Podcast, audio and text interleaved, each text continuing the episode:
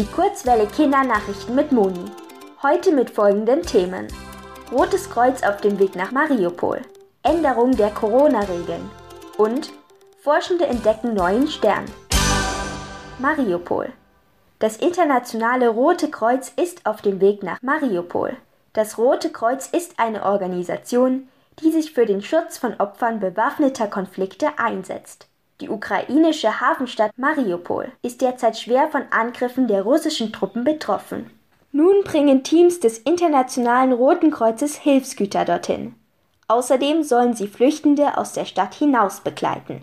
Voraussetzung dafür ist, dass Route, Beginn und Dauer der Evakuierung im Vorfeld festgelegt sind. Damit die Menschen sicher entkommen können, hatte die russische Regierung zuvor eine Feuerpause angeboten.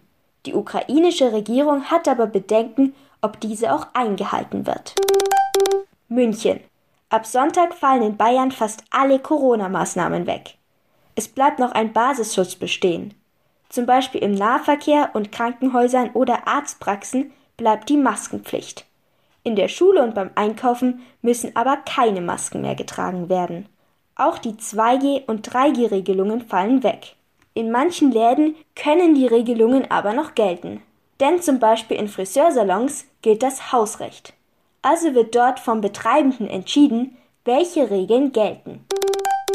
Baltimore. Forschende haben den bisher am weitesten entfernten Stern entdeckt.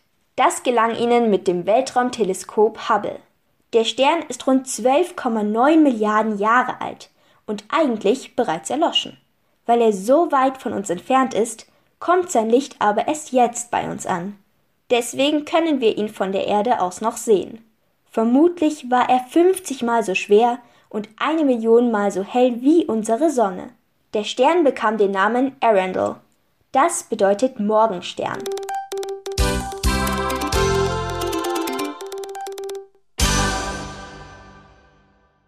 Die gute Nachricht. In Indonesien wurde ein Sumatra-Nashorn geboren. Es kam im Wakambas Nationalpark zur Welt. Damit leben in dem Schutzgebiet nun acht der Tiere. Sumatra-Nashörner sind die kleinste Art der Nashörner. Weltweit gibt es von ihnen nur etwa 80. Die Geburt des Jungtieres ist eine erfreuliche Nachricht für die indonesische Regierung, denn Sumatra-Nashörner sind vom Aussterben bedroht. Das Wetter. Am Anfang der Woche ist es in München leicht bewölkt, bei etwa 6 Grad. Ab Dienstag gibt es Regen, und die Temperaturen erreichen bis zu 15 Grad.